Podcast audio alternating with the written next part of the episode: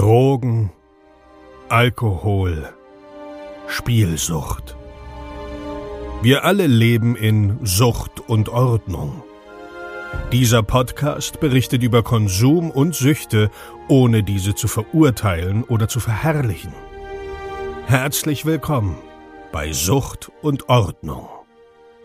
Einen wunderschönen guten Tag und herzlich willkommen zu einer neuen Folge Sucht und Ordnung. Dein Podcast für vorurteilsfreie Aufklärung über psychotrope Substanzen, Drogenpolitik und Suchtprävention. Und wie immer, bevor diese Episode losgeht, möchte ich mich bedanken. Und zwar möchte ich mich bedanken bei dem lieben Sebastian, der drei Euro gespendet hat. Vielen lieben Dank, Sebastian. Das Geld wird direkt wieder ins Unternehmen investiert. Und ich möchte mich bedanken beim lieben David Wenzel. Mit dem war ich gestern unterwegs und wir haben eine Fahrradtour gemacht, ähm, wollen gemeinsam ein kleines bisschen fitter werden. Ähm, David Wenzel ist äh, Angler, ja, und ähm, hat einen YouTube-Kanal und ähm, ich freue mich total, dass das gestern geklappt hat. Echt ein cooler Dude und ich bin für den gestrigen Tag mega, mega dankbar. Also, danke David.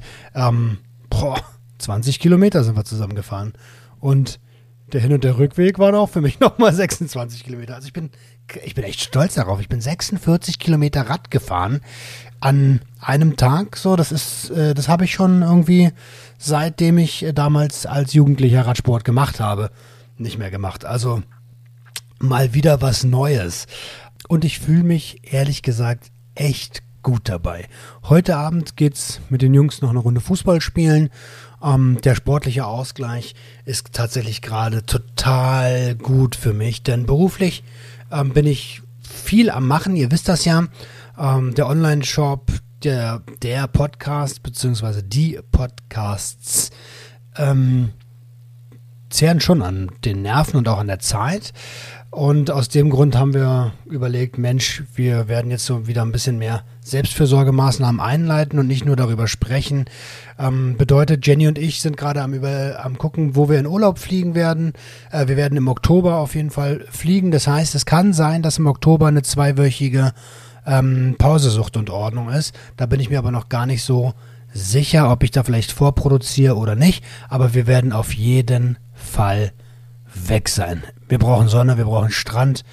Ähm, außerdem hat ein guter Kumpel in äh, Portugal, feiert er seine Hochzeit. Da fahren wir vorher noch kurz vorbei. Und dann wird es einfach nur schön und eine schöne Quality Time. Das ist wirklich wichtig. Also gerade wenn es ähm, im Alltag ein bisschen heftiger wird. Aber wem erzähle ich dich das? Du kennst das garantiert. Jetzt ab zur Episode und Du weißt es, was jetzt kommt. Du bist ein Geschenk für die Welt. Viel Spaß. Five, four, three, two, one, go!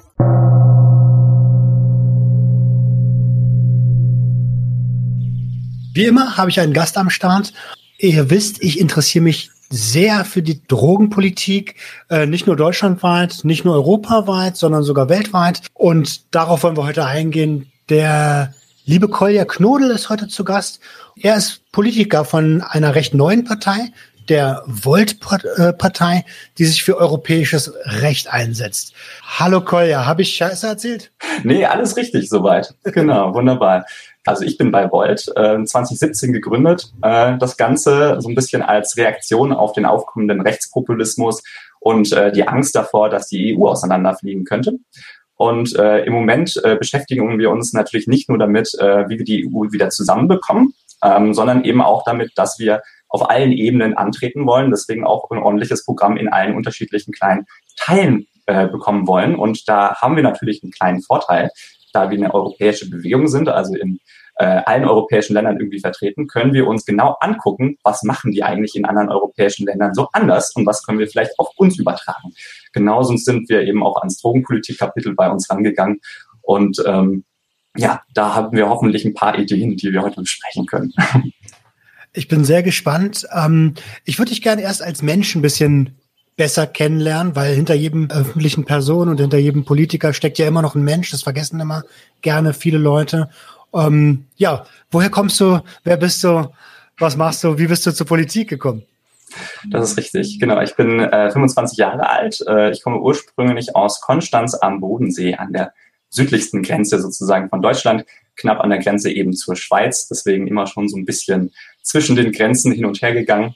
Ähm, genau. Und äh, ich war also ich bin politisiert worden, glaube ich, mit 13, 14, äh, relativ früh, äh, weil ich einfach sehr, sehr viel Zeit im Internet verbracht habe.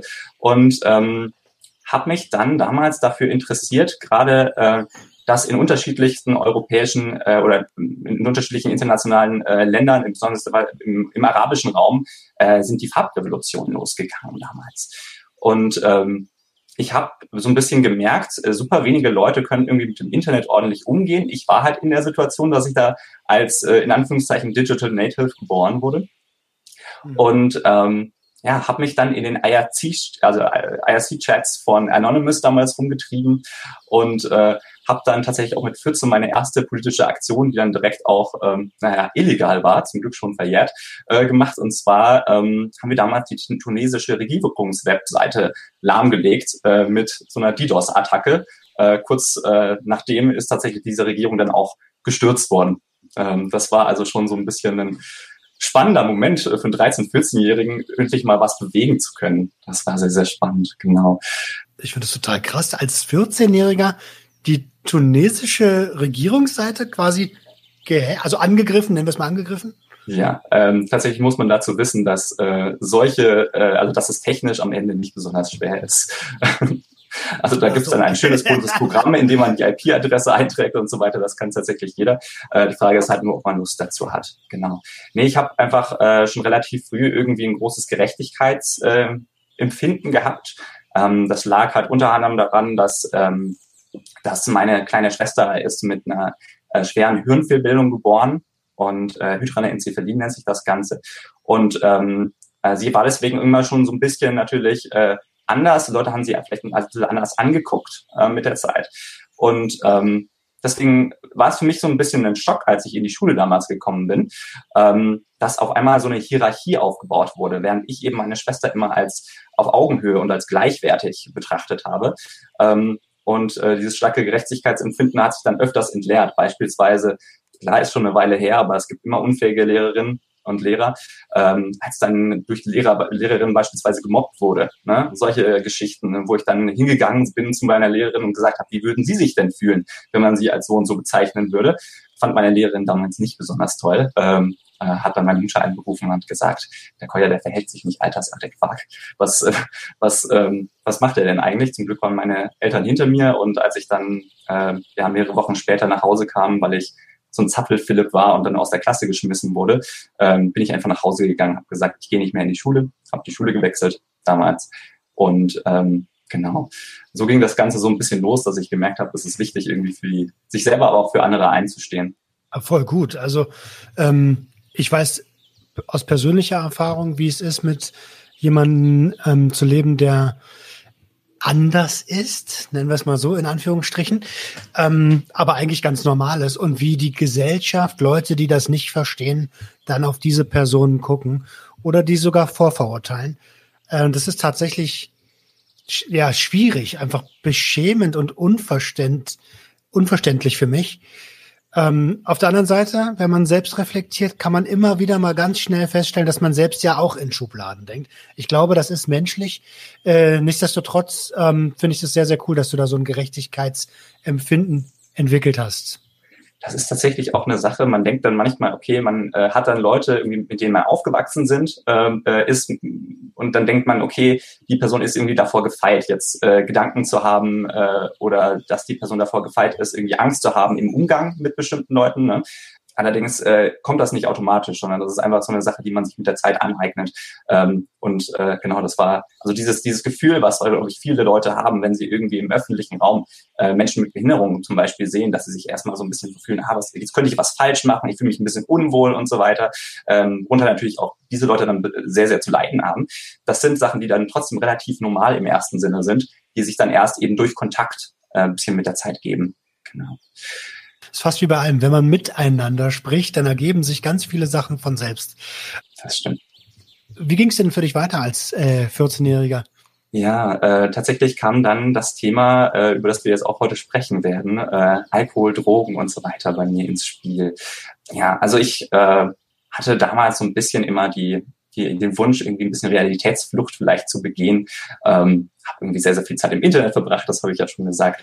Ähm, und mit 13 kam dann endlich die Möglichkeit, ja, an Alkohol ranzukommen. Und ich habe gemerkt, wie diese Probleme tatsächlich sich damit so eine Zeit lang jedenfalls äh, in Luft aufgelöst haben. Wenigstens währenddessen.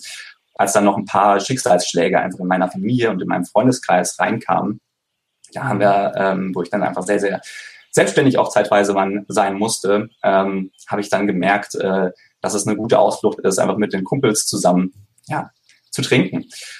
Dann hat sich daraus schon die ersten weiteren Probleme ergeben. Ähm, mit 13 hatte ich dann meine ersten sexuellen Erfahrungen. Also meine erste sexuelle Erfahrung hat dann tatsächlich auch dazu geführt, ähm, dass äh, sie später schwanger geworden ist. Ähm, und äh, die Situation ist die, ähm, dass ich davon damals eben nichts mitbekommen habe, bis sie mir das dann einige Monate später gesagt hat, ihre Entscheidung, dass sie ähm, dass, äh, die Schwangerschaft abgebrochen hat. Ähm, was äh, für sie erstmal sehr, sehr eine blöde Situation war, weil sie wenig Unterstützung bekommen hat, sehr, sehr jung und so weiter.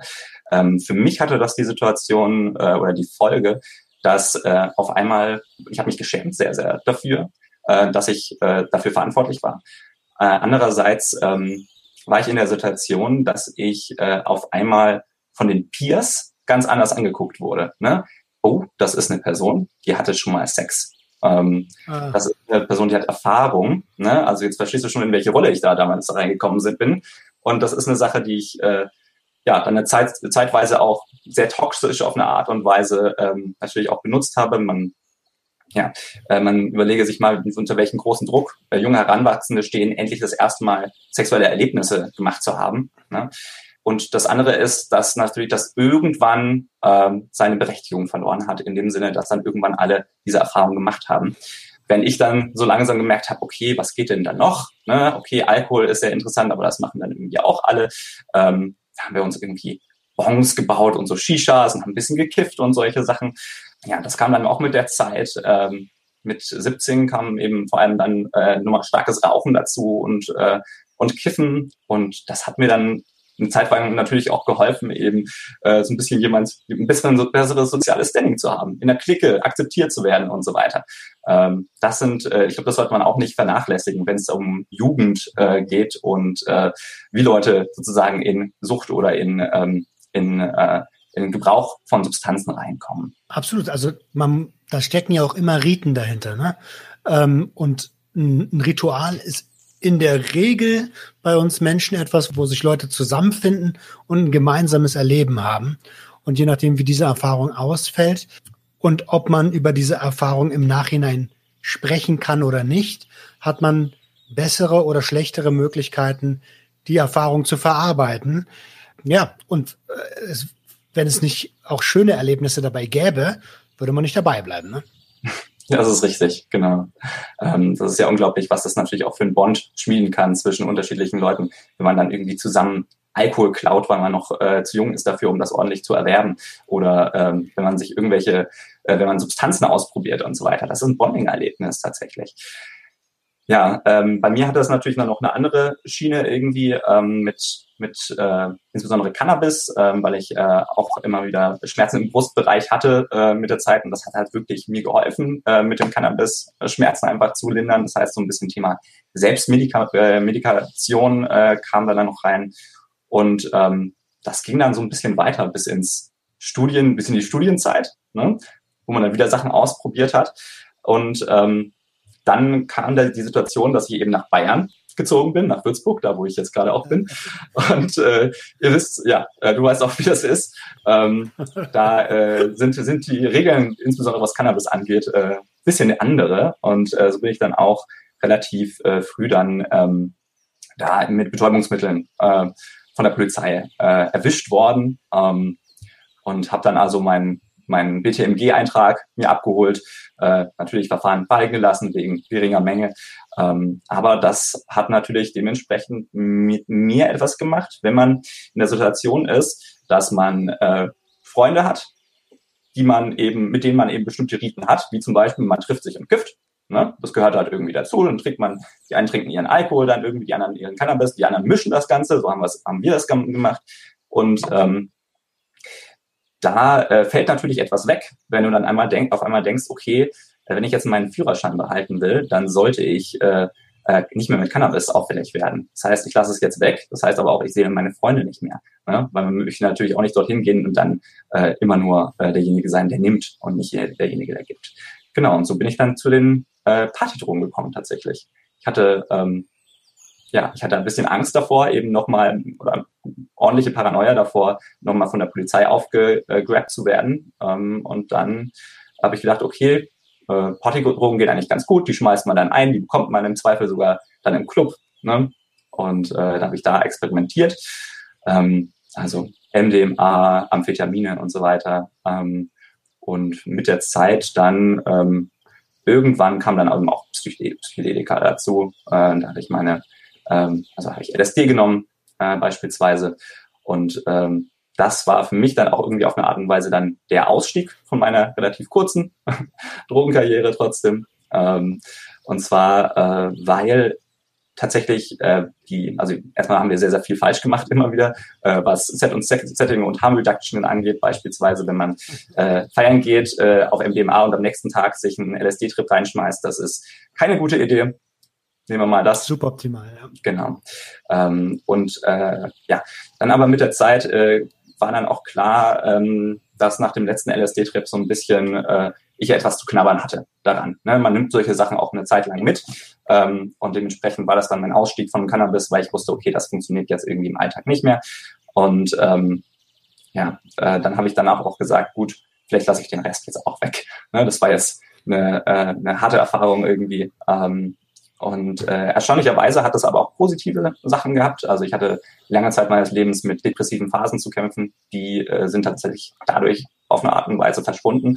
Ich empfehle es jetzt niemanden, also ausdrücklich empfehle ich das niemanden äh, zu nehmen, um sich irgendwie äh, sowas zu behandeln, weil gerade wenn man äh, angreifbar und vulnerabel ist, äh, sollte man nicht, sollte man nicht ähm, Psychedelika nehmen, insbesondere nicht, wenn man gerade instabil ist. Genau, äh, aber bei mir hat das halt persönlich diese Folge, ähm, dass das und soziale Ängste und so weiter weg waren.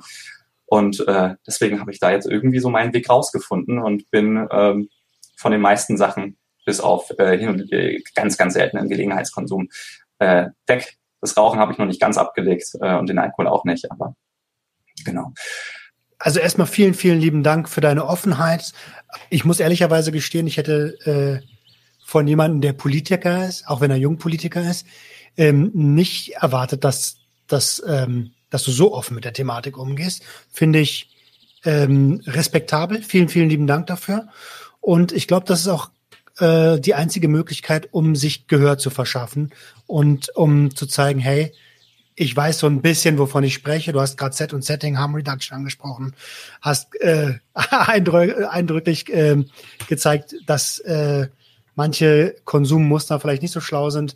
Das bringt mich aber zu meiner allerersten Frage. Ähm, und zwar, hier in Deutschland gibt es ja legal die Möglichkeit, ab 14 mit, äh, mit Einverständnis der Eltern harten Alkohol zu trinken. Wie denkst du darüber? Das ist tatsächlich etwas sehr, sehr Erstaunliches und das ist auch etwas, was äh, im europäischen Vergleich äh, nicht so normal ist ne, in dem Sinne. Ähm, wir haben, äh, äh, man kann sich das eigentlich äh, ganz gut unter dem Namen Alkohol Ersterwerbsalter, bisschen sperriges Wort, äh, kann man sich das Ganze angucken. Da gibt's auch wunderbare Karten, äh, in dem relativ klar wird, Deutschland ist eines der wenigen Länder, in denen A, Alkohol ab 16 ist und aber unter Vorbehalt, zum Beispiel mit Eltern, wie du gerade eben gesagt hast, ähm, ab 14. So. Ähm, das hat natürlich jetzt mehrere, ähm, also mal unabhängig davon, dass es schlecht ist, äh, uneinheitliche Regeln zu haben. Aber ähm, grundsätzlich ist es natürlich in Deutschland dadurch problematisch. Viel, ähm, viel Alkoholkonsum wird ja erstmal nicht problematisiert, weil er irgendwie unter unter so einem bestimmten Level stattfindet oder einfach sozial akzeptiert ist. Ja? Ähm, und äh, wenn man natürlich äh, das über die Familie bereits schon als normalisiert äh, mitbekommen hat, ähm, dann äh, ist es dementsprechend nochmal schwieriger, irgendwann zu merken, wenn man äh, vielleicht ein problematisches Verhalten an, die, äh, an den Tag zeigt und dementsprechend schwieriger, äh, sich dann danach Hilfe zu suchen. Ne?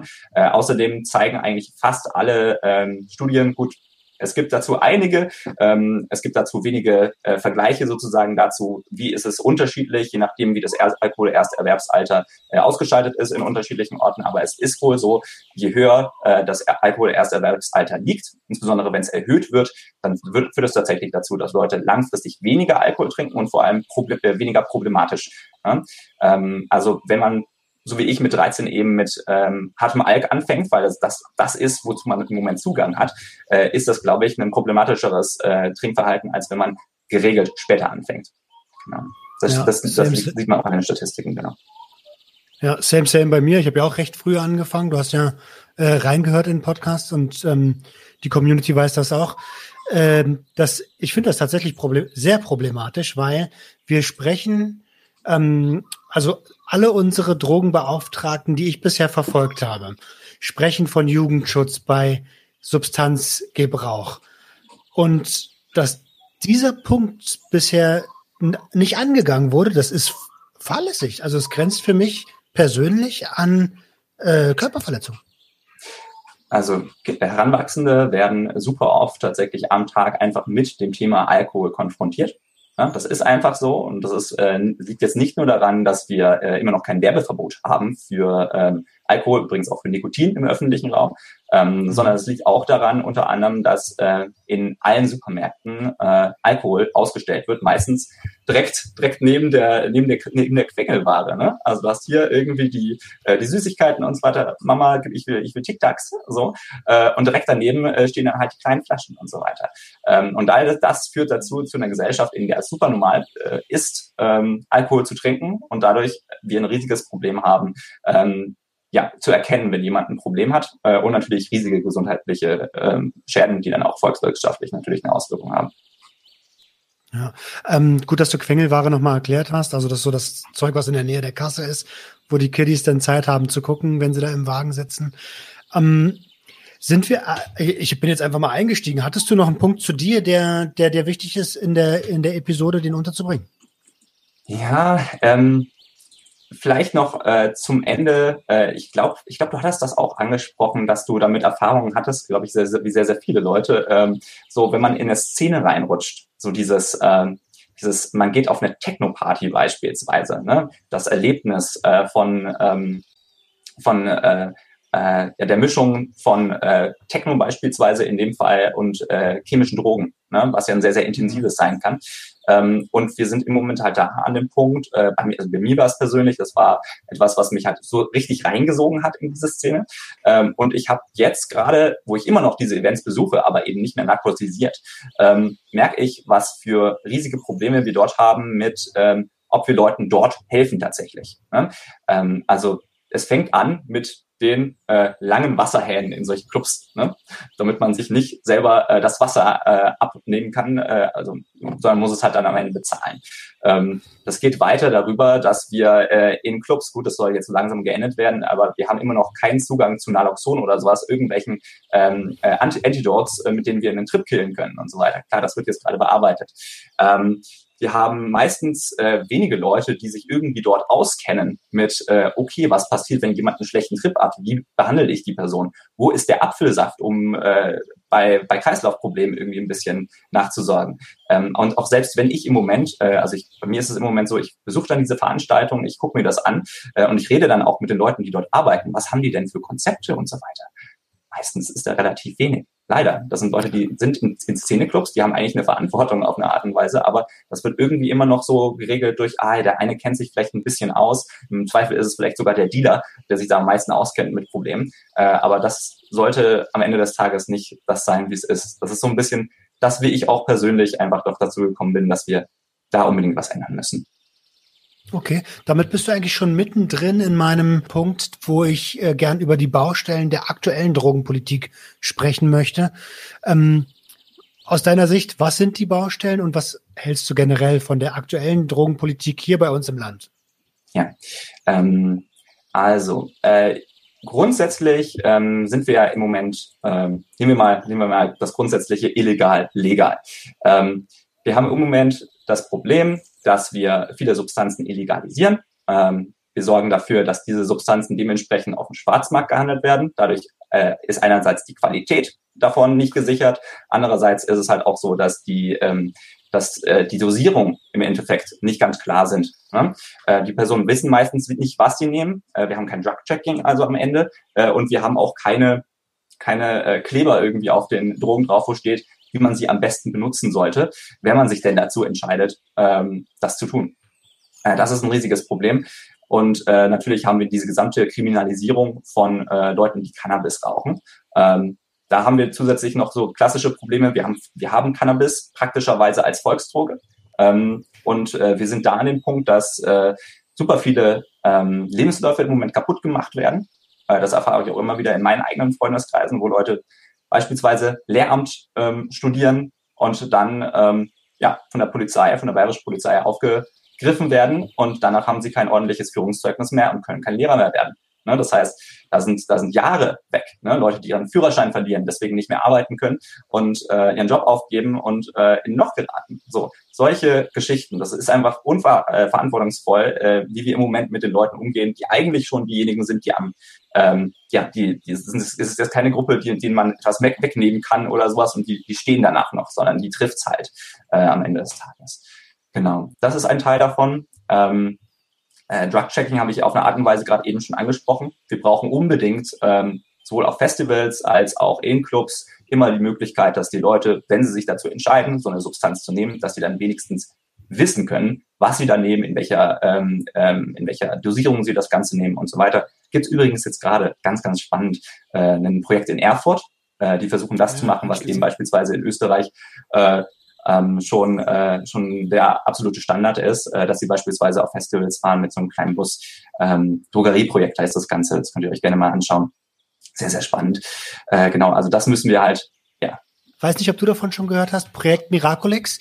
Ähm, die haben ein äh, Drug-Checking-Kit für Psychedelika für die Hosentasche entwickelt, damit die, äh, die aktuelle Disharmonie zwischen dem Besitzverhältnis geklärt ist. Das ist wirklich spannend. Okay, kannst du mir noch mal kurz was zu dieser Disharmonie und dem Besitzverhältnis sagen? Also du meinst, äh, dass äh, im Moment das gesetzliche Problem ist, äh, dass man Drug-Checking nicht ordentlich äh, anbieten darf, weil man darf es ja offiziell nicht besitzen, deswegen darf man es der Person nicht zurückgeben? Richtig, also hm. Besitz, Erwerb ähm, und Verkauf ist ja in der, in der Regel bei psychotropen Substanzen illegal ähm, und Vertrieb. Ähm, habe ich glaube ich genannt. Und dadurch, dass ähm, das Drug-Checking-Angebote die Substanz entgegennehmen würden, würde sich das Besitzverhältnis auf sie übertragen und würden sich dementsprechend strafbar machen. Ähm, genau, deswegen haben sie für Psilocybin, äh, LSD, aber auch für Amphetamin, ähm, äh, für MDMA einen Kit entwickelt, was äh, für die Hosentasche quasi ist super wichtig. Ähm, das könnte man vielleicht sogar noch aufnehmen, dass wir genau solche Kits, ähm, selbst wenn wir jetzt nicht sofort es hinbekommen, dass es überall einen Stand gibt, vor allem in Kleinclubs oder sowas, äh, wo man die Drogen checken kann, dass wenigstens diese Kits da sind und auch zu Verkauf, zum Verkauf stehen. Das wäre äh, vielleicht eine gute Möglichkeit. Ähm, ich glaube, du hast dazu äh, vor kurzem eine Folge gemacht, richtig? Das ist schon ein paar Episoden her, aber ich bin halt in der Thematik recht, recht tief drin.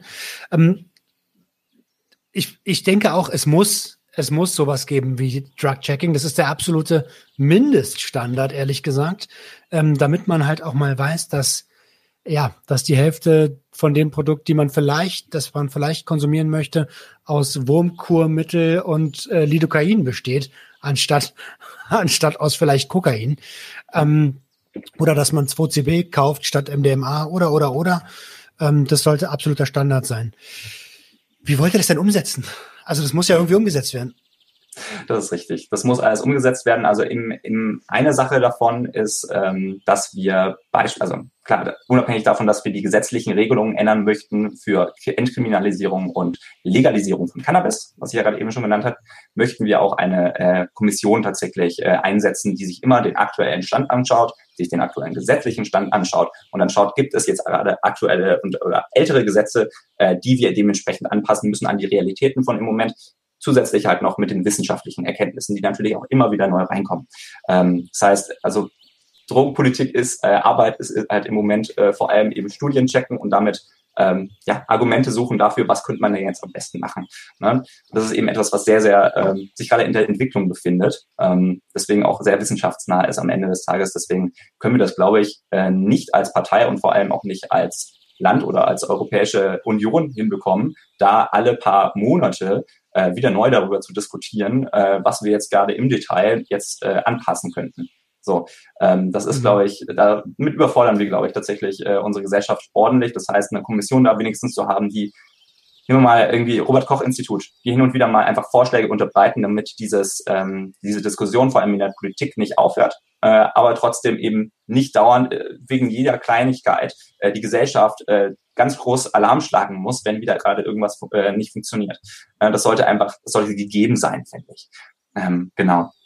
Und äh, andererseits natürlich eben ähm, gleiche, also ähnliche Gesetzgebung, die Gesetzgebung anpassen auf der europäischen Ebene. Wir merken das eigentlich fast bei allen Policies, äh, die wir so, so, so machen, äh, dass äh, wir auf der europäischen Ebene, wenn wir dort die unsere Ressourcen bündeln, eigentlich viel, viel besser die Sachen umsetzen können, weil wir weniger Ressourcen am Ende brauchen.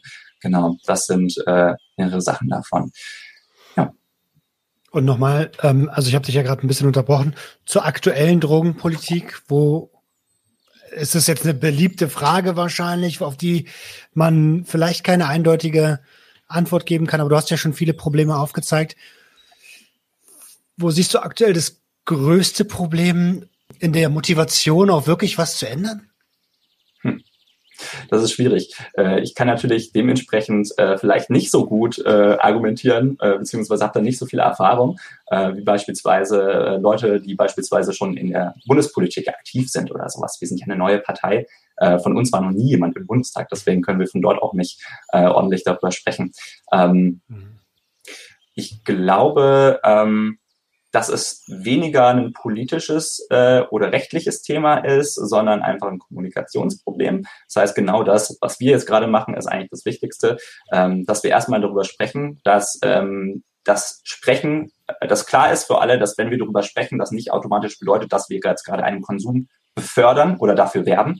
Äh, das ist ganz wichtig, so aus dieser Sache rauszukommen. Und ähm, es ist äh, vielleicht eine ein bisschen un unzulässige äh, Parallele. Allerdings, ähm, wir sprechen sehr, sehr viel über Identitätspolitik in letzter Zeit und so weiter. Äh, dieses böse Wort. Ähm, und äh, ich glaube, was ein bisschen fehlt im Moment, ähm, ist so eine weitgreifende Identitätspolitik zu diesem Thema. Also dass GebraucherInnen ähm, sagen, okay, wir stehen füreinander ein, auch wenn wir ganz unterschiedlich sind. Ne? Ähm, auch wenn wir jetzt nicht irgendwie ähm, ja, assoziiert werden wollen mit dem, mit dem klassischen, ähm, mit dem klassischen, äh, in Anführungszeichen Kiffer, den man sich so vorstellt, so, ähm, sondern dass man es schafft, äh, egal wie unterschiedlich die Leute sind, die eben mit Drogen Kontakt haben oder tatsächlich auch einfach nur familiär oder im Freundeskreis das Ganze mitbekommen, wissen, woher es, äh, wo es jetzt gerade Probleme gibt, dass die sich gemeinsam solidarisieren und auch für die Interessen von den anderen einstehen. Weil dann hätten wir nämlich eine ordentliche Basis, äh, um diese Sachen gemeinsam anzugehen. Also nicht die einzelnen kleinen Kämpfe alleine führen, sondern gemeinsam über alles reden. Das wäre, glaube ich, ganz gut. Und jetzt hast du ja die Partei schon ins, äh, ins Spiel gebracht. Welchen Ansatz ähm, drogenpolitisch äh, verfolgt denn die Volt-Partei europäisch? Ja, wir haben ähm, wir haben also einmal diese Best Practices, von denen ich vorhin äh, geredet habe. Wir haben beispielsweise äh, uns nicht angeguckt, okay, rein wissenschaftlich, was wäre denn jetzt die beste Lösung, äh, sondern wir haben uns angeguckt, was funktioniert denn rein wissenschaftlich gesehen schon in anderen Ländern. Ne? Das heißt, äh, für die Legalisierung von Cannabis haben wir uns jetzt nicht ein neues Cannabis-Kontrollgesetz aus dem Ärmeln gezogen, wären wir auch gar nicht dafür in der Lage gewesen, sondern wir haben uns angeguckt, okay, Uruguay, wie hat es dort funktioniert? Äh, wie hat die Legalisierung in Cannabis, äh, in, in Kanada, Kanada wie hat die Cannabis-Legalisierung in Kanada funktioniert und äh, vor allem, äh, wie äh, geht beispielsweise Spanien mit den Cannabis Social Clubs um. Ne? Äh, wir haben äh, diese Sachen dann miteinander kombiniert und haben uns dann ein eigenes Konzept daraus gebastelt äh, und haben immer die Sachen genommen, die tatsächlich am Ende zu dem, dem meisten Guten geführt hat im Sinne von äh, Morbidität runter, also äh, ob die Leute tatsächlich dadurch äh, länger leben, ob sie vielleicht mehr in Therapien gehen und die dann auch erfolgreich abschließen äh, und äh, ob der Drogenkonsum, der kritische Drogenkonsum insgesamt in der Gesellschaft zurückgegangen ist. Das waren ja meistens diese diese Veränderungen, die sich äh, Länder dann einmal zugetraut haben, beispielsweise Portugal mit der Entkriminalisierung aller Drogen, äh, war ja tatsächlich auch eine Entscheidung, die sie gemacht haben, weil sie ein Problem hatten, weil sie erkannt haben, da ist etwas, was wir, äh, was wir ändern müssen. Ähm, wir sind aber jetzt auch nicht auf dem alleinigen Zug, dass wir sagen, äh, okay, Entkriminalisierung und eine Legalisierung, die da ordentlich reguliert ist, wird uns schon irgendwie äh, in den Garten Eden bringen. Nein, so ist es nicht ähm, sondern wir haben uns natürlich auch angeguckt, äh, welche Länder haben insbesondere ganz gut funktioniert, äh, was Prävention angeht. Das heißt, ähm, wir haben uns Island angeschaut. Island hatte richtig große Probleme äh, mit Alkohol, aber auch mit harten Drogen, ähm, Anführungszeichen. Ähm, und äh, die haben es tatsächlich geschafft, durch ein gemeindebasiertes Präventionsmodell da relativ viel zu machen. Das bedeutet erstmal, dass man den Kids in den Schulen einfach mehr Möglichkeiten gibt, außerhalb davon äh, sich zu betätigen. Äh, also dass es nicht mehr vom Geldbeutel abhängig ist, ob du jetzt Klavierstunden nehmen kannst beispielsweise oder bei einem Verein mitmachen kannst, dass, dass die Leute was zu tun haben. Langeweile ist ja auch so ein großes Ding, äh, was dazu führt. Äh, nehmen wir mal uns an, wie äh, gucken wir uns an, ob in Stadt oder Land mehr getrunken wird oder vor allem wie früh. Äh, da sind wir ähm, dass Langeweile unter anderem eben so ein Motivator sein kann. Ähm, genau, dass man etwas hat, irgendwie, auf das man stolz sein kann, vielleicht, ne, also außerschulisch. Andererseits natürlich auch, wie, ähm, wie äh, geht überhaupt so eine Gemeinde damit um, wenn auf einmal klar ist, okay, da sind halt so ein paar Kids, ein paar Jugendliche, ein paar junge Erwachsene, sind es ja meistens, die jetzt gerade anfangen, irgendwie äh, mit Substanzen zu experimentieren oder zu viel Alkohol trinken und so weiter. Ähm, da ist tatsächlich so gewesen, dass sie gesagt haben, okay, wir schalten jetzt direkt mal alle Leute ein, die damit zu tun haben könnten. Also wir schaffen es, dass die Eltern zusammen mit den Leuten von der Schule reden, mit Psychologen reden und so weiter, alle an einen runden Tisch gemeinsam. Und jetzt reden wir mal gemeinsam darüber, nicht, was die für einen Mist gerade bauen, sondern wie wir denen helfen können. Was können wir für Alternativangebote schaffen und so weiter. Klar, ist einfacher umgesetzt in so einem winzigen Land. Allerdings ähm, ist es, glaube ich, der richtige Ansatz zu sagen, äh, wir kümmern uns äh, am Ende des Tages. Auch wenn man natürlich die äh, Zivilgesellschaft nicht überlasten sollte mit solchen Sachen. Na, was sie auf jeden Fall getan haben äh, und was auch, also das ist auf jeden Fall ein Anpunkt, äh, ein, ein sehr, sehr guter Punkt, ähm, alle beteiligten Parteien mit ins Boot zu holen und auch die Verfügbarkeit einzuschränken, ähm, ist, ist ein guter Grundstein dafür. Ähm, meinst du, dass, äh, du hast ja gerade ein paar mehr Geschichten genannt, Spanien, ähm, Portugal, äh, Tschechien hatten wir jetzt noch nicht mit drin. Guck mal, da kommen sie schon und wollen dich ab, weil du über deine Vergangenheit gesprochen hast. ähm,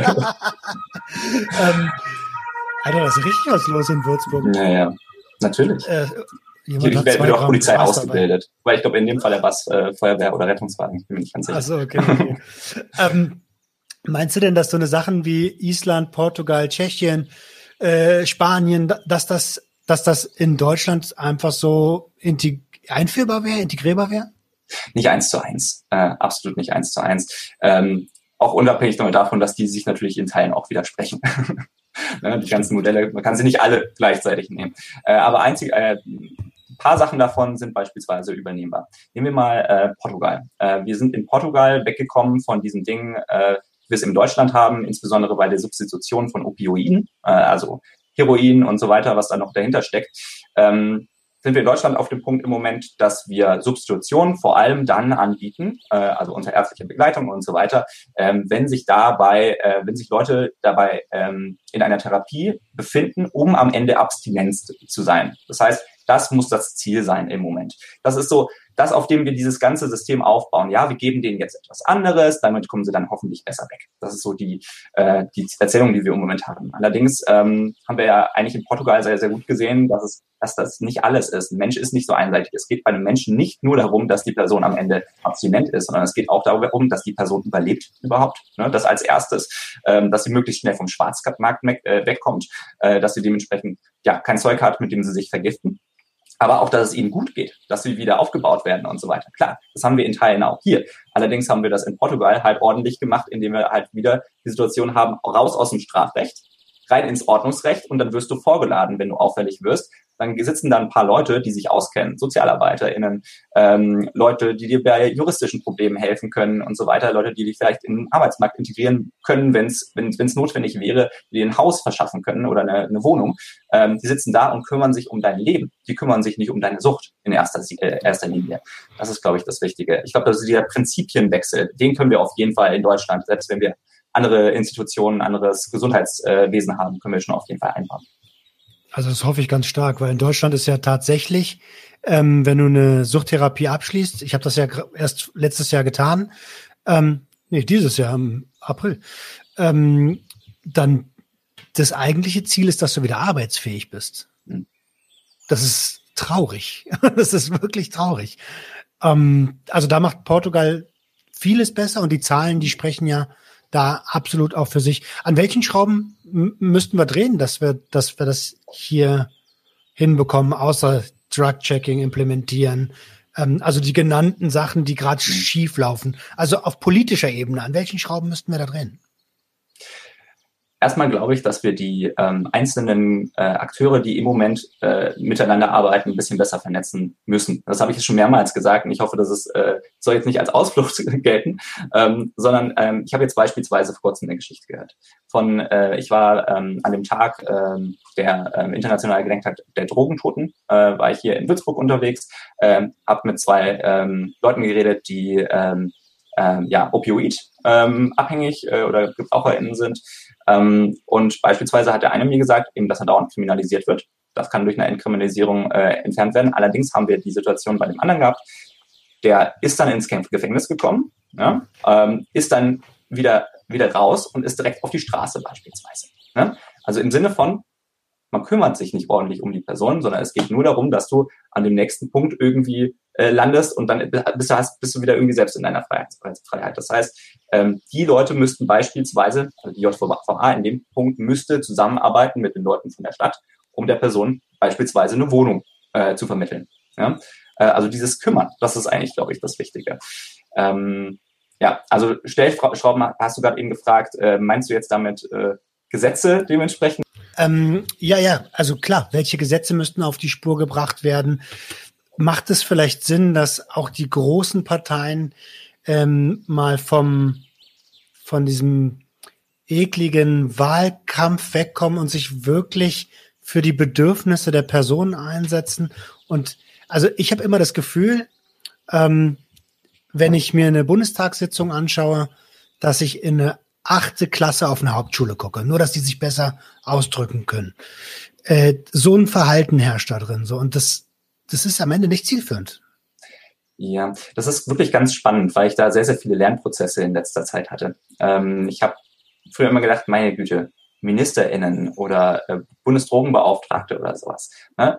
Sind das alles, sind ja offenbar Leute, die haben sich äh, entweder nicht so tief informiert irgendwie wie ich ähm, oder äh, und bei mir ist es noch nicht mehr besonders viel. Ich bin, ich bin mir absolut sicher, dass du in dem ganzen Thema deutlich mehr drin bist am Ende des Tages. Ähm, und trotzdem äh, hatte ich immer das Gefühl, okay, da kommt relativ wenig irgendwie zurück. Die aktuelle Debatte wird eigentlich nicht wieder, wieder gespiegelt. Es gibt so viele Leute, die interessante Sachen gerade machen äh, und das wird irgendwie wenig aufgegriffen.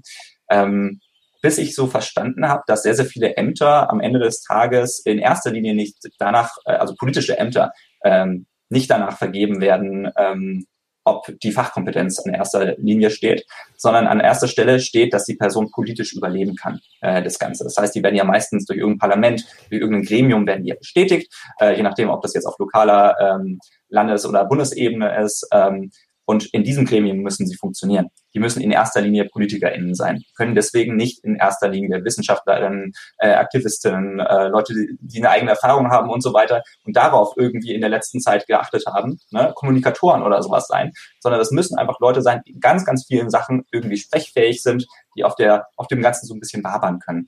Das ist im Moment unser politisches System und darunter die nächste ist dann die Fachebene. Die Fachebene kommuniziert meistens nicht nach außen direkt.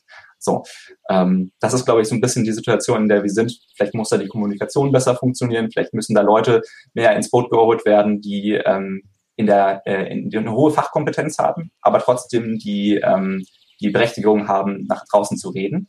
Ich weiß nicht, ob das äh, dir auch äh, aufgefallen ist. Äh, ich bin jetzt gerade dabei, in dieses ganze, diese ganze Welt so ein bisschen der, der Menschen, die sich über dieses Thema öffentlich interessieren darüber öffentlich sprechen, äh, reinzukommen. Und ähm, da gibt es natürlich auch immer Leute, äh, die beispielsweise Ärztinnen und Ärzte, die selbst substituieren, Leute, die an dem Thema irgendwie selber arbeiten, die dann, ganz, die dann sagen, hey, ich kann darüber im, nur im begrenzten Maße sprechen, ja, weil ich beispielsweise irgendwo im Staat, beim Staat angestellt bin, ähm, weil ich eine Weisungsbefugnis habe und so weiter. Ich darf zu diesem Thema vielleicht jetzt nicht äh, vollständig öffentlich reden. Äh, da gibt es ja immer diese, ähm, diese, äh, da gibt es ja immer Verträge dazu, dass man ähm, ja, äh, bei nur zu den Sachen sich äußert, wofür man äh, äh, berechtigt ist und so weiter, genau. Mhm. Das ist, das hindert im Moment so ein bisschen die Debatte, weil viele von diesen Leuten, die eigentlich super interessant sind, eben nur über Umwege im Moment äh, kommunizieren können. Das ist auch sehr, sehr schade. Ja. Ja, absolut. Und ähm, ich meine, es gibt ja, du hast ja gerade die Fachebene angesprochen, so und äh, mir ist schon bewusst, dass du, dass du äh, dadurch, dass ihr keine Bundesarbeit ähm, noch keine Bundesarbeit leistet, dass äh, du da auch nur von außen raufschauen kannst. Aber ich meine, es werden ja äh, wissenschaftlich schon seit über 20, gerade beim Thema Cannabis, seit über 20 Jahren sagt man, hey, unabhängige Fachkommission, die gab es vor 20 Jahren einmal. Und äh, trotzdem wurde gegen den Rat gehandelt. Und da, da hört es bei mir irgendwie vom Verständnis her auf. Ähm. Glaubst du, dass ihr als, als, als Volt-Partei ähm, das ja, das, das besser machen könnt? Und wenn ja, wie? Naja, ich meine, dadurch, dass man, äh, dass sich wenigstens schon mal ordentlich ins Programm geschrieben hat, ne, mit ordentlichen äh, Werten dahinter, kann man ja tatsächlich äh, dafür äh, in, in ein bisschen in Haft genommen werden, ne, wenn man dann gewählt wird. Das heißt, da glaube ich schon, dass äh, wieder genügend Leute sind, die am Ende dann äh, den, äh, den Boost haben, zu sagen, okay, wir können äh, mit diesem Programm eigentlich reingehen und können da was verändern im begrenzten Maße. Es ist jetzt auch nicht so, dass ähm, wir die äh, einzige Partei ist, sind, die ein Drogenpolitik-Kapitel haben. Wir sind vor allem auch nicht die einzige Partei, die ein progressives Drogenpolitik-Kapitel haben. Ich meine, du hast auch schon mal, glaube ich, mit dem Bundestags äh, Fraktionssprecher der Linken, glaube ich, vor kurzem äh, mal geredet, wenn ich das richtig im Kopf hatte. Genau, auch sehr, sehr tolle Sachen hat er, hat er gesagt, natürlich. Äh, wir haben ja sogar Leute bei der FDP, die, äh, die Cannabis legalisieren wollen ähm, und auch tolle Konzepte dahinter. Nur die kommen bisher so ein bisschen nicht auf die Nummer eins der Tagesordnung. Politik ist oft eben ein Priorisieren. Ähm, und da muss da braucht man vielleicht am Ende so eine Art Fridays for Future ähm, Bewegung am Ende, die dahinter steht und sagt, okay, hey, jetzt kommt es auf die Tagesordnung und jetzt reden wir darüber ordentlich. Äh, es gibt von der Bevölkerung vor allem auch ähm, den Willen, etwas zu ändern. Und äh, das Ganze muss am Ende auch in die äh, großen Volksparteien, SPD und äh, CDU, CSU halt am Ende rein, ansonsten wird es nicht umgesetzt. Hm. Ähm, ja, glaube ich auch. Ich meine, es gibt ja diese Bewegung. Ne? Also, also ich glaube, die größte äh, Geschichte, da war ich 14, da gab es das schon, ist die Hanfparade. Ähm, die laufen durch die Städte und werden immer noch als die, also in meiner Wahrnehmung, ne, das muss ich mal dazu sagen, ähm, als die lustigen Kiffer, die eh keinem was tun, angesehen und deren Bedürfnisse ruhig vernachlässigt werden können. Auf der anderen Seite bin ich vollkommen bei dir, dass ähm, wir natürlich äh, innenpolitisch schon andere Aufgaben haben, als, äh, als äh, Cannabis zu legalisieren oder andere Substanzen zu legalisieren. Äh, und trotzdem ist es ja ein Bedarf, der, der schon irgendwann mal Beachtung ähm, bekommen sollte. Ähm, ja, für welches Modell würdet, würdet ihr, also welches Modell würdet ihr implementieren, wenn, ähm, wenn ihr dürftet? Ja, wenn wir dürften, würden wir tatsächlich eben dafür sorgen, dass wir eben die äh, Entkriminalisierung aller Drogen hinbekommen. Ne? Äh, wir sind jetzt gerade noch in, also vielleicht mal um auf, aus dem Innenleben von so einer Partei ein bisschen zu berichten. Äh, das dauert natürlich äh, relativ lange, äh, so ein Ding überhaupt zu schreiben. Also wir haben jetzt ein Programm, das ist erstmal ganz toll, ähm, aber äh, und haben dann uns so auf ungefähr zwei Seiten, ja ungefähr äh, jetzt erzählt, äh, was wir für eine Drogenpolitik machen wollen. Relativ kurz. Äh, liegt einfach daran, dass so ein Wahlprogramm normalerweise um die 100 Seiten haben sollte. Bei uns sind es jetzt 160 geworden. Wir haben natürlich dahinter noch ein paar Policies, die auch zum Teil ab äh, gestimmt wurden, äh, die aber nicht äh, veröffentlicht werden dürfen, weil wir unser gemeinsames Programm haben wollen, das so halbwegs jeder versteht, damit wir nicht irgendwie am Ende so eine so eine Bibel haben, ne? die das das das wollen wir alles umsetzen und jeder muss dazu fähig sein so ungefähr.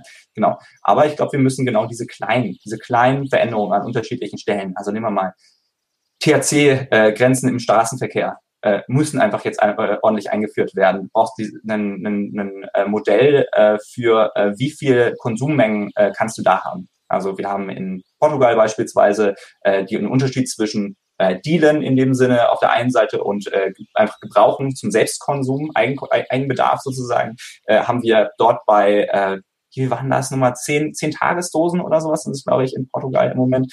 Ähm, während, äh, genau. Ja, genau, aber irgendwie sowas in diese Richtung. Ne? Also wir wollen das genauso machen. Wir wollen am Ende des Tages diese äh, geringen Konsummengen erstmal entkriminalisieren. Langfristig würde ich sagen, äh, ist das aber auch noch nicht das Ziel. Das ist übrigens das ist aber nicht diese Parteiposition von mir, sondern das ist jetzt meine persönliche Überzeugung, dass wir wahrscheinlich langfristig irgendwelche Modelle finden müssen, um aus dem Schwarzmarkt vollständig weg, äh, weg und rauszukommen. Ne? Also Sachen, die so ein bisschen in, in, die Richtung gehen von dem, was wir im Moment in äh, British Columbia äh, sehen. Also British Columbia haben wir jetzt gerade eine Opioid-Krise, vor allem deswegen, äh, weil ähm, ja, sehr viele Leute dann umgestiegen sind auf Sachen wie Fentanyl ähm, und äh, andere Sachen, die so ähnlich wirken und ähm, damit sich äh, regelmäßig äh, Überdosierungen geben. Ähm, und äh, das äh, ist echt ein riesiges Problem, ein riesiges Leiden, was dort im Moment vorherrscht. Und äh, lokal ist jetzt die Umsetzung dort, dass man eben weggegangen ist von diesem äh, Substitutionsmodell, du musst in, äh, am Ende äh, clean sein oder du solltest am Ende clean sein, hinzu, wir geben erstmal raus, damit die Leute cleanes Zeug haben. Ne? Und zwar nicht nur bei Opioiden in dem Fall, sondern auch bei einem ja, einem Derivat äh, oder einem, äh, einem, einem Ersatzstoff für Kokain tatsächlich auch, also so ein bisschen Ritalinartiges Zeug. Ne? Mhm. Äh, dass man äh, ungeachtet mal erstmal der Droge erstmal den Leuten eine Möglichkeit gibt, ähm, ja, an ihren Stoff zu kommen, ohne dass er, äh, dass sie sich am Ende in die äh, in Gefahr begeben. Dadurch erhöhen wir natürlich auch die Möglichkeit, dass die Leute niedrigschwelligeres Angebot bekommen, in Therapie zu gehen, niedrigschwelligeres Angebot haben, ähm, rauszufinden, was äh, an Harm Reduction da zum Beispiel äh, reinkommt, also Informationen rüberzugeben und so weiter. Okay, also mm, und, und die Frage muss ich muss ich stellen, warum Entkriminalisierung? Warum nicht mhm. Legalisierung? Entkriminalisierung ist irgendwie so ein ja, so nichts halbes, nichts Ganzes, ähm, ähm, für den für den Konsumenten am Ende die beschissenste Variante eigentlich. Ja, ähm, na gut, nicht in jedem Fall die beschissenste. Ich würde schon sagen, dass ein paar Sachen bei der Entkriminalisierung besser sind. Äh, also im ersten Sinne einfach die, äh, die, die Angst ist ein bisschen weg, ähm, dass man als Konsument äh, selber ähm, straffällig äh, wird dadurch, dass man einfach nur konsumiert. Man kann sein Leben wieder aufbauen, äh, wenn es denn äh, äh, kaputt gegangen ist. Ähm, man kann ähm, ja so ein bisschen so ein bisschen äh, äh, vielleicht, ich, also ich erlebe das immer wieder, wenn Leute im Club dann irgendwie konsumieren, dass die, die sagen dann, ah ja, nee, schnell, schnell, ich gucke erst gar nicht, was es ist und sowas. Ne? Ich will bloß nicht mhm. erwischt werden so davon. Das wird halt dieses ganze Zeug, man wird öffentlich besser darüber reden können. Ne? Und damit können wir am Ende langfristig die Debatte weiterbringen. Jetzt ähm, ist es so, dass eine Legalisierung ähm, aller Drogen, grundsätzlich erstmal eine wunderbare Idee, wenn man sich anguckt, okay, auf Konsumentinnenseite, äh, was es denen für, für Erleichterungen bringen, bringen würde. Jetzt haben wir aber im Moment natürlich den, den Punkt, dass wir immer möchten, wir müssen, möchten ja immer Leute überzeugen am Ende des Tages. Und auch innerhalb von einer Partei ist das die Frage, ähm, kann man Leute überzeugen? Und das geht eigentlich fast nur, indem man ordentliche wissenschaftliche Studien auf den, ähm, auf den, auf den Tisch legt und sagt, das ist wirklich besser. Ja? Und genauso mache ich es nämlich auch, wenn ich irgendeine vorgefestigte Meinung habe, irgendwo reingehe mit irgendeiner Agenda und irgendjemand sagt dann, hey, ich habe jetzt äh, hier eine Studie, die beweist, dass deine, dein Vorschlag hier schlechte Auswirkungen haben würde, dann würde ich auch das Ganze wieder zurückziehen. Habe ich schon auch äh, öfters gemacht.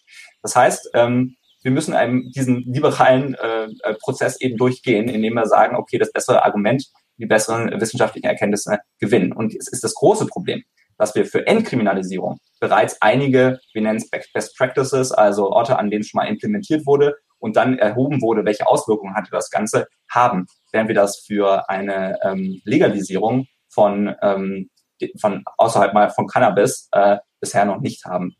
Substitution haben wir noch und so weiter in unterschiedlichen Modellen. Aber eine Freigabe, eine vollständige Freigabe und Regulation des Ganzen haben wir bisher noch nicht, deswegen auch keine Studien dazu. Das ist das Problem.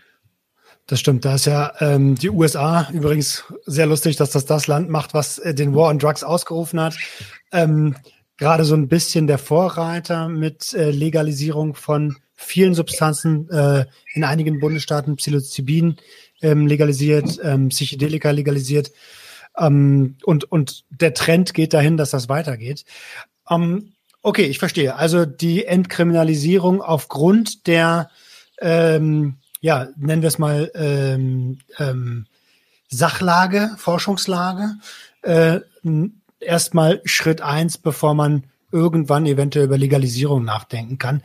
Ich würde dich gerne über zu, also Dazu hast du was. Zusätzlich noch. Genau. Äh, wir haben halt noch ein riesiges Problem damit, ähm, dass wir schon im Moment in der Substitution, äh, also würden es wahrscheinlich teilweise über Substitutionen ja wahrscheinlich anbieten, dass wir sagen würden, okay, wir geben die Sachen erstmal ab, äh, aber davor redest du vielleicht mit irgendjemandem darüber, was ist deine aktuelle Situation, äh, wie solltest du das Ganze nehmen und so weiter. So ein bisschen Information geben, jetzt wenigstens für den Anfang. So.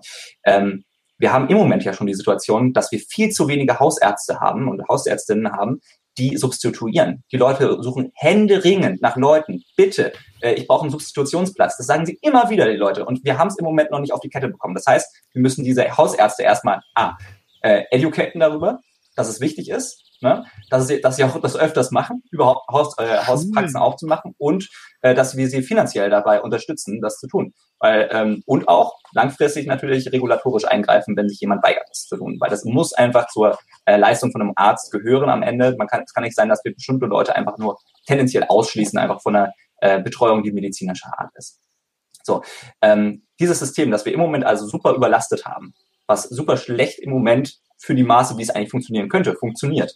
Ähm, jetzt sofort mit einer äh, Legalisierung in dem Sinne, dass wir diese Leute alle zum Arzt checken, über, zu überlasten, das geht nicht so einfach. Ne? So diesen schlanken Fuß können wir uns nicht machen. Wir müssen erstmal unser kaputtes System an dieser Stelle äh, fixen, damit wir an diesem, äh, diesen Schritt vielleicht in der Zukunft mehr machen können. Ich bin ja vollkommen bei dir. Ne? Ich will nur so ein hm. bisschen kritische Fragen natürlich auch stellen. Ja, ähm, nee. auch gut. damit, damit, wir was zum Hören haben. Ähm, ja klar, also das Erste, was wir brauchen, ganz gesamtgesellschaftlich, finde ich, ist, und das präferiere ich äh, quasi seit Tag eins, Konsumkompetenz. Ähm, das ist so ein Ding, das gibt's nicht so richtig, weil man mit allem, was man konsumieren kann, quasi allein gelassen wird. Du wirst äh, immer in dieses Becken geschmissen, ob das jetzt äh, Alkohol ist oder ob das psychotrope Substanzen sind, ob das ähm, Kaufsucht, Medien sind. Das bringt einem keiner bei, wie das funktioniert. Und äh, das ist ein Ansatz, den sollten wir dringendst verfolgen. Ähm, dein, War das dein, denn bei dir später, äh, früher? Sorry, dass ich dich unterbreche schon wieder. Aber das fand ich gerade sehr, sehr spannend. Wie war das denn bei dir äh, früher in der Schule? Gab's da, ähm, gab's da, hast du eine Aufklärung bekommen zu Drogen? Du hast ja, glaube ich, so ungefähr acht, neun, vielleicht zehn Jahre, äh, warst du früher äh, in der Schule als ich. Ähm, genau, wie, äh, wie war es denn damals äh, für dich? Welche, welche äh, Konsumkompetenz hast du da mitbekommen? Also so eigentlich gar keine. Die, äh, die, hm. es gab mal, eine, ich glaube, es gab einen Polizisten, der der in die Schule kam und der so ein bisschen das äh, BTMG runtergerattert hat und äh, am Ende vielleicht noch gesagt hat, er den sauf lieber ein. Ähm, und äh, also das hat ja wohl überhaupt nichts mit, mit äh, Kompetenz zu tun. Und die Kompetenz, die ich gelernt habe, hat tatsächlich innerhalb meiner Familie stattgefunden, weil so kriegt man das ja in der Regel in Deutschland beigebracht. Du lernst es von denen, die es schon machen. Dumm ist nur, wenn sie es falsch machen, wie in meinem Fall. Ähm, das heißt, ich habe ein gefährliches Konsumverhalten von Anfang an gelernt. Okay. Ich weiß nicht, wie es heute aussieht, ehrlich gesagt. Ähm, also schon so ein bisschen. Es gibt äh, Ex-User, die in Schulen gehen. Es gibt Projektwochen, aber es ist immer noch ein bisschen dürr. Hm. Also bei mir war es tatsächlich, es ist schon auch wieder eine Weile bei mir her, ähm, dass das stattgefunden hat, aber bei mir war es tatsächlich noch so ähnlich. Ähm, ja, zu sagen, es wurde gesagt, was illegal ist, was man nicht machen darf. Und äh, dann gab es noch ein paar Schockbildchen. Ne? Also diese klassischen, äh, wenn du zehn Jahre lang äh, Meth nimmst, dann siehst du so aus. Ne? Und ähm, dann äh, gab es da noch so ein bisschen Christiane äh, F. irgendwie Vibes, äh, wurde noch ein paar Sachen vorgelesen und das war's dann. Ähm, und ich glaube, dass wir im Moment durch diese, ähm, durch diese Art und Weise, wie wir ähm, versuchen abzuschrecken, ja, verhindern wir im Moment ähm, eine ordentliche Aufklärung darüber. Und wir verhindern, äh, dass die Leute sich eben ähm, ja, Safer Use und so weiter äh, geben, weil Leute denken dann, ah ja, ich mache ja eh schon was total gesundheitsschädliches äh, und ich mache ja eh schon was, was mich total, also jetzt ist ja auch jetzt irgendwie auch alles egal. So, das ist so ein bisschen diese diese Vibes, die dann oft passieren. Ne? Ja, aber ähm, die Scheiße funktioniert ja gar nicht mehr. Also mh. Hm. heute hat jedes Kind ein Smartphone in der Tasche. Und ähm, wenn meine Lehrerin da vorne sagt, wie schlimm und wie, also ich habe früher den Satz gehört, wenn du einmal Heroin konsumierst, bist du dein ganzes Leben lang abhängig. Hey, heute gebe ich das in Google ein oder wo auch immer. Ähm, und merke, okay, ist nicht so. Das heißt, da vorne wird Scheiße erzählt. Das heißt, du hast gerade mein ganzes Vertrauen verloren, lieber Lehrer. Und das nicht nur in dem Bereich so. Das ist echt ein riesiges Problem, genau. Also auch möglichst äh, einfach schon früh äh, ran, rangehen. Also wir haben das ja äh, lange Zeit auch bei ähm, ähm, Sexualitäts, ähm, äh, Sexualität im Unterricht äh, sozusagen gehabt, äh, Aufklärung und so weiter. Äh, das sind alles Sachen, die super spät gekommen sind äh, im Vergleich. So, also vielleicht mit 14, 15 wurde da das erste Mal so ordentlich drüber gesprochen. Äh, für mich viel zu spät äh, in, de in dem Sinne. Ähm, das heißt, äh, man muss einfach relativ früh anfangen. Äh, also 12, 13, das sind die, die Jahre, in denen die Leute einfach das nochmal äh, auf jeden Fall zum ersten Mal hören müssen. Ähm, und auch erkennen müssen, okay, was sind die Unterschiede von den Drogen? Das ist ja trotzdem so. Ähm, wenn, wenn du jetzt jemanden hast, der oder die äh, möchte experimentieren, ist also schon von dem Punkt, das, das ist schon, also du kannst die Person schon nicht mehr äh, dazu bringen, dass sie es nicht tut. Ne? Das ist sozusagen schon fest. Ähm, was nimmt sie denn dann? Also die Situation, okay, du bist irgendwo ne? und da kriegt man unterschiedliches Zeug angeboten. Ne? Äh, nimmst du jetzt, nimmst du, nimmst du, nimmst du jetzt am Ende halt das Meth so, nimmst du halt irgendwie äh, das oder nimmst du halt ähm, etwas, von dem du weißt, äh, wie man es nehmen muss, ja, äh, um möglichst wenige schädliche Aspekte dann am Ende davon zu, davon zu tragen. Ne? Äh, also, dass man einfach weiß, was, wie sieht's aus mit Abhängigkeitspotenzial, dass man weiß, äh, wie sieht's aus mit Schaden, einfach körperlicher Schaden und so weiter. Dass man diese ganzen Variablen drin hat, ne? dass man ein bisschen abwägen kann. Das fehlt einfach total. Ähm, Absolut, absolut. Lass uns noch mal ganz kurz auf ähm, ja die mögliche Zukunft kommen. Wie äh, wie sieht, sieht deiner Meinung nach oder wie sehen deiner Meinung nach ähm, verantwortungsvolle Vertriebswege für äh, ja nennen wir es Rauschmittel aus? Mhm. Also ähm, bisher haben wir wie gesagt nur eine ordentliche Policy zu Cannabis, deswegen werde ich es einfach mal zu Cannabis ähm, erzählen. Ähm, wir haben, ich habe vorhin schon erwähnt, dass es ja diese Social, äh, Cannabis Social Clubs in Spanien gibt. Ja, das ist der eine Teil. Das kann man sich so vorstellen wie einen Verein, ähm, der miteinander alles Leute über 21 Jahre, da haben wir jetzt diesen Cut gemacht, einfach auch nur von der von dem Punkt, hey, äh, ab dem Punkt äh, ist der ähm, der Schaden, den man äh, an beispielsweise Entwicklungsverzögerungen und so weiter dann bekommen könnte, ähm, möglichst gering vielleicht einen, äh, ja, einen Punkt, an dem man ansetzen könnte. Ähm, und dann, genau, sagen wir, ab 21 Jahren kannst du entweder selber zu Hause growen oder du kannst in diesen Cannabis Social Clubs gemeinsam äh, Pflanzen haben, die dann aber auch nur, die dürfen nicht entwendet werden, die dürfen nicht auf den Zweit-, Sekundär-, Schwarzmarkt kommen, sondern du bist dort Mitglied, deswegen kannst du rauchen. So. Ähm, das wird auch reguliert, das wird auch kontrolliert. Äh, darüber wollen wir es äh, hinbekommen, dass ähm, wir am Ende die ähm, ja, diesen Schwarzmarkt, den wir im Moment haben, so ein bisschen untergraben. Das heißt, der, der oder die langjährige Kifferin, ähm, die ähm, eigentlich immer ihren Zugang eigentlich haben sollte zu ihrem Zeugs, die sollten nicht irgendwann in der Situation sein, dass sie auf synthetische Cannabinoide zurückgreifen müssen. Die sollten nicht in der Situation sein, dass sie irgendwann mal glasiertes oder gestrecktes Zeug am Ende haben. Ähm, das sollte einfach nicht passieren. Das ist der eine Teil. Äh, andererseits äh, haben wir in ähm, Kanada und äh, zuweilen eben auch in Uruguay äh, hatten wir diese ähm, diese Shops, die tatsächlich eben zertifiziert sind, die sind lizenziert. Ähm, da können die können Menschen tatsächlich äh, da, ja, ihr Cannabis kaufen in dem Sinne.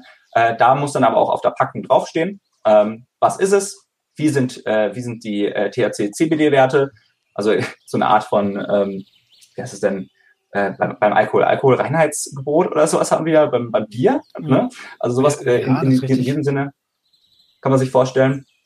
Genau. Ähm, und äh, ja, die Einnahmen, das Ganze soll natürlich auch gesteuert werden und diese Einnahmen davon sollen eben gleichzeitig in die wissenschaftliche Begleitung äh, von dem Ganzen reingehen, in die Prävention eben ganz stark unterfinanziert, haben wir gemerkt. Ähm, genau.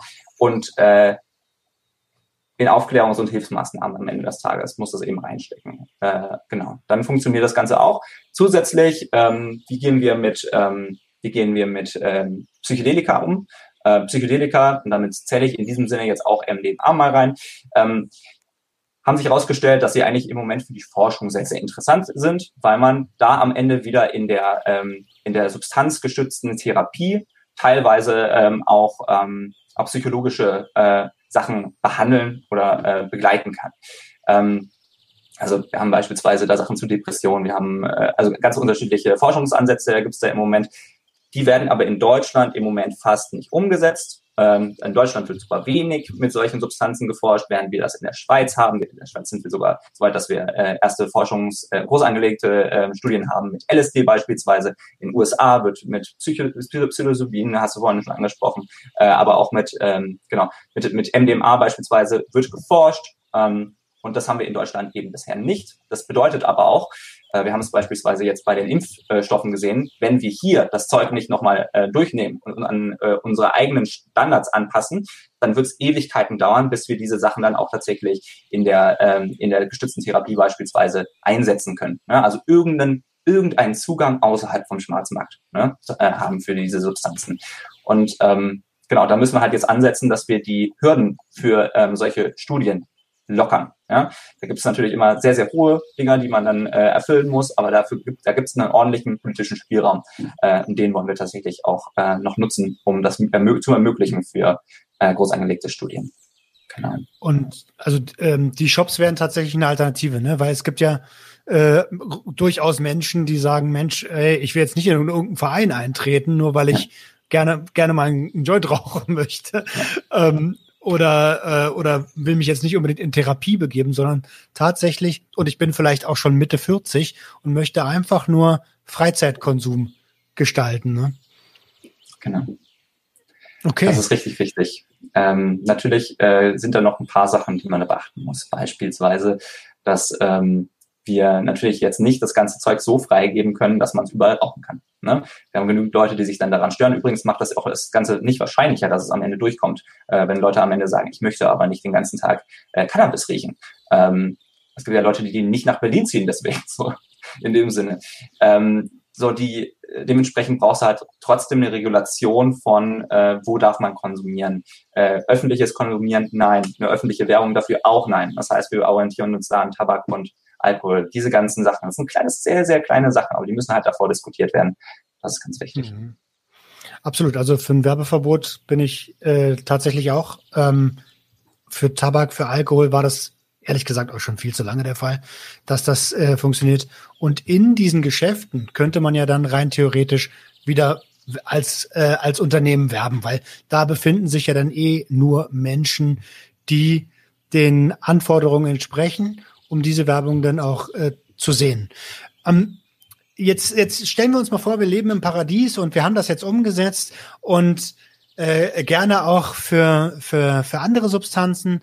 Ähm, wo kommt denn jetzt die Substanz her? Wo äh, wird die hergestellt? Importieren die wir die? Wird die hier in Deutschland hergestellt? Was machen wir? Sehr gute Frage. Äh, sehr, sehr gute Frage.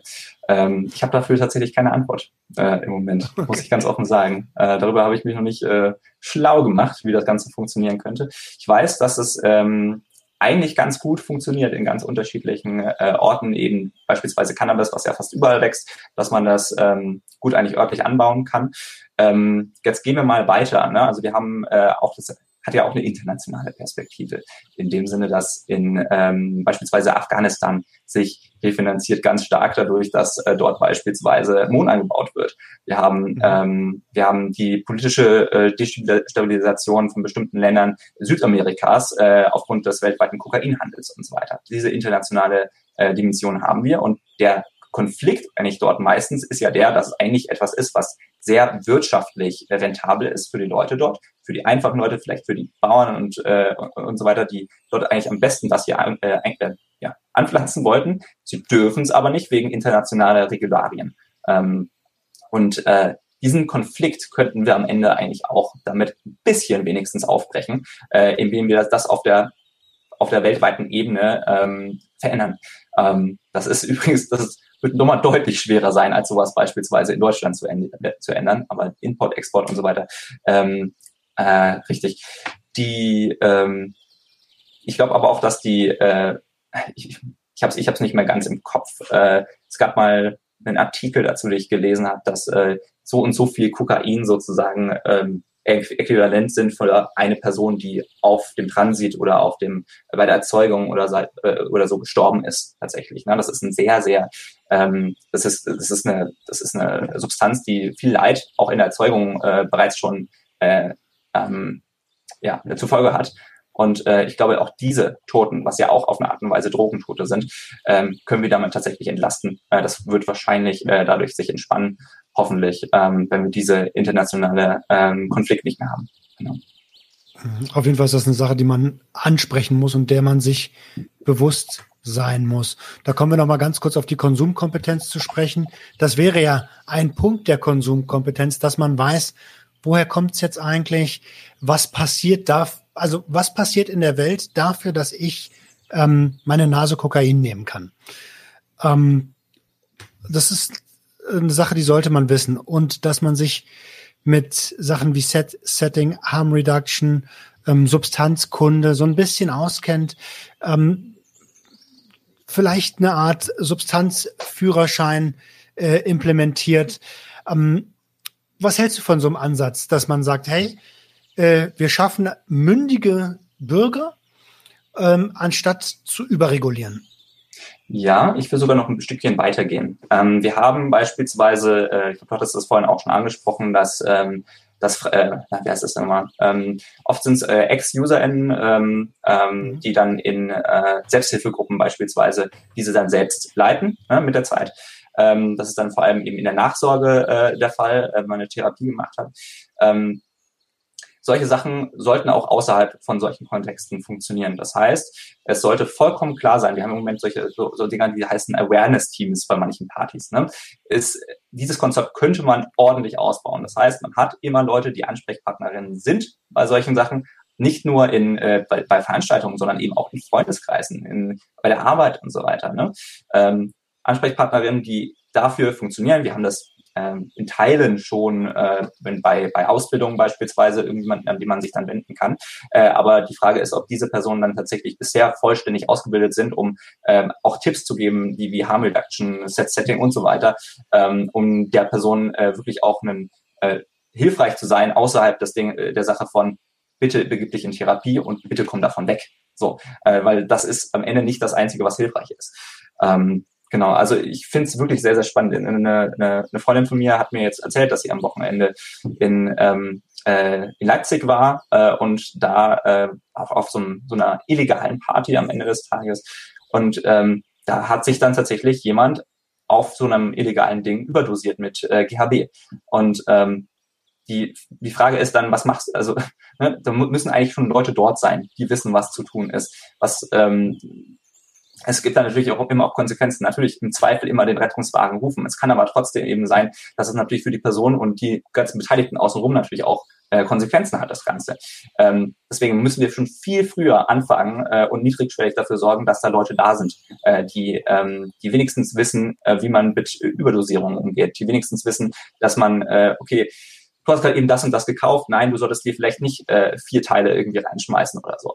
Das, das geht halt nicht, so die, diese Sachen. Und dafür müssen wir halt viel, viel früher möglichst viele Leute haben, die dafür ausgebildet sind, gerne auch ähm, junge Leute rannehmen und sagen, okay, hier, wir geben dir tatsächlich auch Geld dafür, dass du dich jetzt ausbilden lässt dafür und das auch an deine Freunde dann später weiterträgst. Nur so geht's. Das muss am Ende die Zivilgesellschaft leisten, aber eben unterstützt durch den Staat. Mhm. Also sowas wie Ehrenamt oder sowas wie Ersthelfer. Nennen wir es Ersthelfer, ja. die gibt es ja. ja. in jedem Betrieb. Ähm, okay, gut, ja, das, äh, das ist was. Ähm, ich glaube, wir sind eigentlich ganz gut dabei. Ich würde gerne langsam zum Ende kommen und noch einmal auf ähm, Volt als europäische Partei äh, gehen. Jetzt haben wir viel über Regularien und Möglichkeiten gesprochen. Ähm, meinst du, ein gesamteuropäischer drogenpolitischer Ansatz wäre perspektivisch umsetzbar? Das Schöne ist, ähm, dass eigentlich fast alle Voraussetz Voraussetzungen dafür schon da sind. Ähm, wir haben bisher nur den, die politische, äh, die politische Situation noch nicht dafür. Aber wir haben europäische Institutionen. Wir haben die Europäische Beobachtungsstelle äh, für Drogen beispielsweise. Wir haben, ähm, wir haben schon Netzwerke tatsächlich, die relativ europäisch agieren.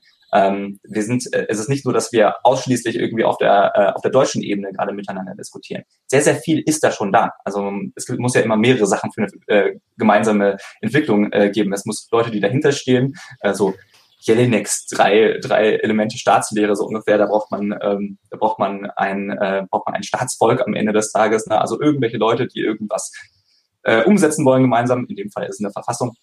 Brauchst natürlich die Regierung dementsprechend. Da hapert es halt im Moment noch ein bisschen. Wir haben im Moment noch keine europäische Regierung. Das möchte Volt ändern, damit wir überhaupt fähig sind, solche Sachen schnell anzugehen.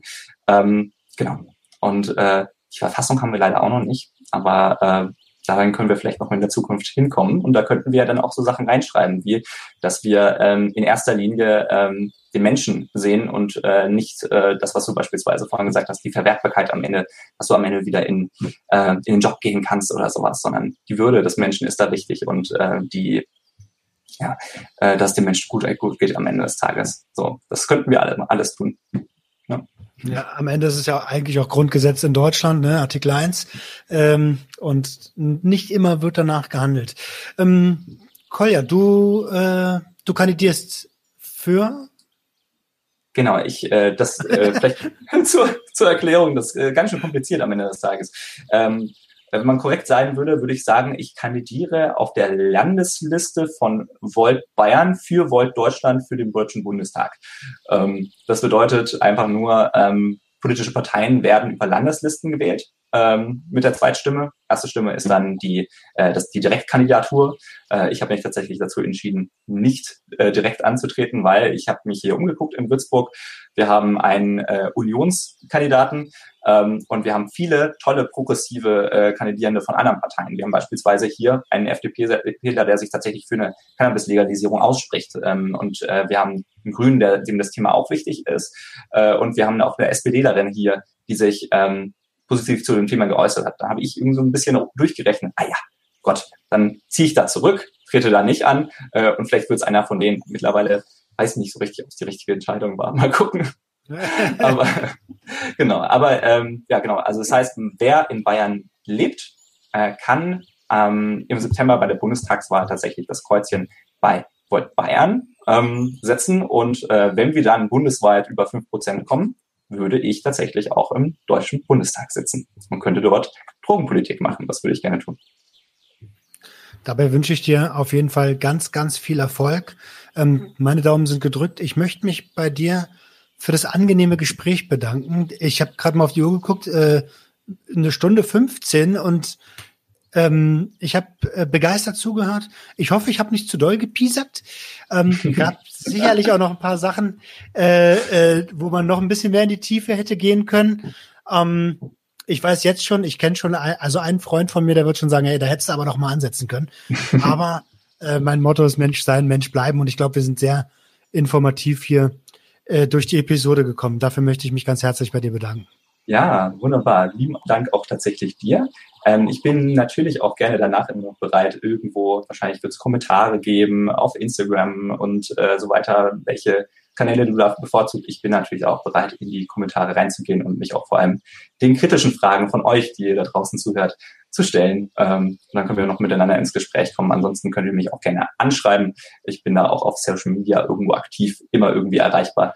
Und dann könnt ihr das auf jeden Fall nochmal auf Herz und Nieren prüfen oder auch selber einfach ins Programm reinschauen, was wir auf unserer Webseite haben, das Wahlprogramm für die Bundestagswahl. Genau. Vielen lieben Dank, dass ich da sein durfte. Wirklich. Hat mir auch sehr, sehr Spaß gemacht. Sehr, sehr gern. Und äh, wenn du dann im Bundestag bist, dann äh, können wir noch mal quatschen, ähm, was dann zu verändern ist. Richtig, genau. Da reden wir nochmal. sehr, sehr schön. Cool. Ich wünsche dir alles Gute. Mach's gut. Und ihr Lieben da draußen, euch ein ganz, ganz tolles Wochenende und nehmt das Angebot ruhig wahr. Ähm, schreibt dem Kolja. Mir ist gerade, als du das gesagt hast, die Idee gekommen, ob man vielleicht noch mal ein gemeinsames Insta-Live macht. Ja, gerne. Wo die Community Fragen stellen könnte. Das können wir sehr, sehr gerne machen. Planen wir sofort. Okay, wir haben es auf Band. okay, okay. Dann machen wir das. Lass uns gleich nach der Episode quatschen und ähm, ja, vielen lieben Dank. Tschüss. Ciao. das war Sucht und Ordnung. Schaltet auch beim nächsten Mal wieder ein. Wenn ihr Anmerkungen habt oder selbst zu Gast sein wollt, um mit uns über euren Konsum zu sprechen, schreibt uns gerne jederzeit. Und wenn es euch gefallen hat, folgt uns auf Facebook und Instagram. Bis bald bei Sucht und Ordnung.